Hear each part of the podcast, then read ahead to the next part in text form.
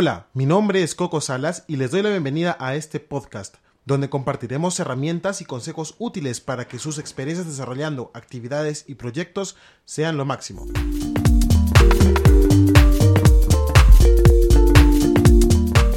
Temporada 1. Conducir reuniones eficaces. Episodio 2. Los roles en una reunión.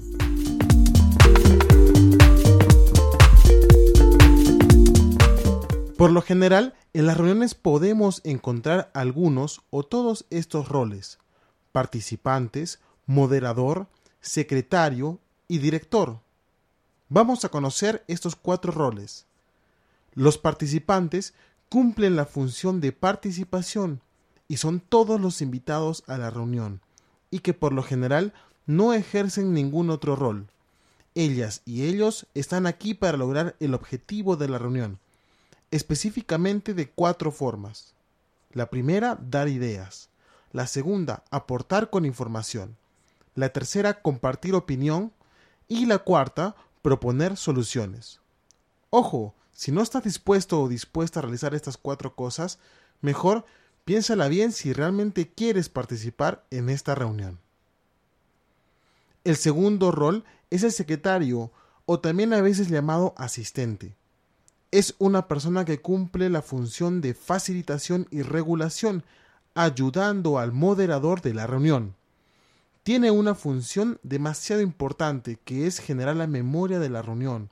Sí, esos acuerdos, apuntes, notitas que resumen las conclusiones y resultados trabajados.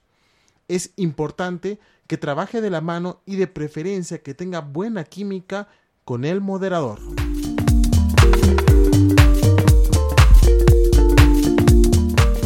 Ahora hablaremos del moderador o moderadora. Este rol ejerce la función de facilitación y de regulación. ¿Y cómo lo hace? Pues facilita la reunión a través de definir el tema y el objetivo de la reunión. Propone una agenda, también conocida como orden del día. Propone la forma en que se desarrollará la reunión, o sea, el método. Prepara los materiales y los espacios, claro está que cuando podamos reunirnos nuevamente de manera presencial. Vigila los tiempos de la reunión, evitando que nos extendamos en temas y haciendo que cumplamos esta agenda. Escucha, reformula y ayuda a sintetizar las conclusiones a los participantes. Finalmente, también recibe a los participantes y los anima a participar y también cumple una función de regulación. ¿Y cómo hace, hace esto? Pues primero maneja las tensiones entre los participantes. Sí, a veces hay situaciones o, frases que pueden eh, molestar a los participantes y, el, y justamente el moderador ayuda a esto. También identifica y resuelve esos bloqueos individuales, como a veces algún participante que se siente tímido o está un poco eufórico, agresivo, o que tiene de repente un poco de desinterés o alguna otra reacción emocional muy fuerte, entonces el, el moderador ayuda a regular esto. Es muy importante que la persona que modera la reunión esté bien preparada y aproveche todas las oportunidades para poder practicar es muy valioso en cualquier empresa u organización un buen moderador o moderadora.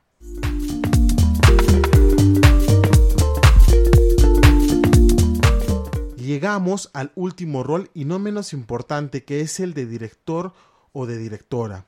Una reunión cuando es convocada por un responsable jerárquico, o sea, un jefe o similar, alguien que está por encima de ti en el nivel de decisión, eh, se puede dar para cuatro cosas generalmente. Para aportar información, para dar un consejo sobre un tema específico, para dar sugerencias o para tomar una decisión, ¿sí?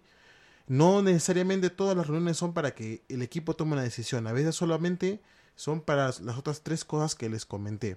Eso quiere decir que cuando este rol aparece, o sea, tenemos un director, un jefe que convoca a esta reunión, hay que tener muy claro que el poder de decisión de la reunión recae en esa persona. Y esta persona debe ser muy honesta con los demás participantes diciéndoles, bueno, ¿para qué nos has traído aquí? Si tú eres un responsable jerárquico, te invitamos a que trates de permitir que otros sean los moderadores, ya que si tú lo eres, puedes ocasionar que las personas prefieran mantenerse en silencio y vas a tener una participación débil porque tal vez por evitar problemas no van a querer explayarse o, opinar con, con total libertad.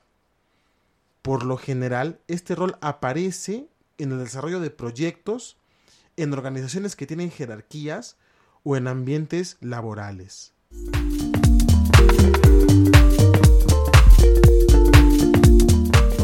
Muchísimas gracias por escucharnos y te invitamos a que le pongas, a que todo esto que hemos conversado lo pongas en acción, lo compartas con tus equipos o colaboradores y queremos que te mantengas atento y atenta porque seguiremos desentrañando más tips para que seas un master, buster, duster en reuniones.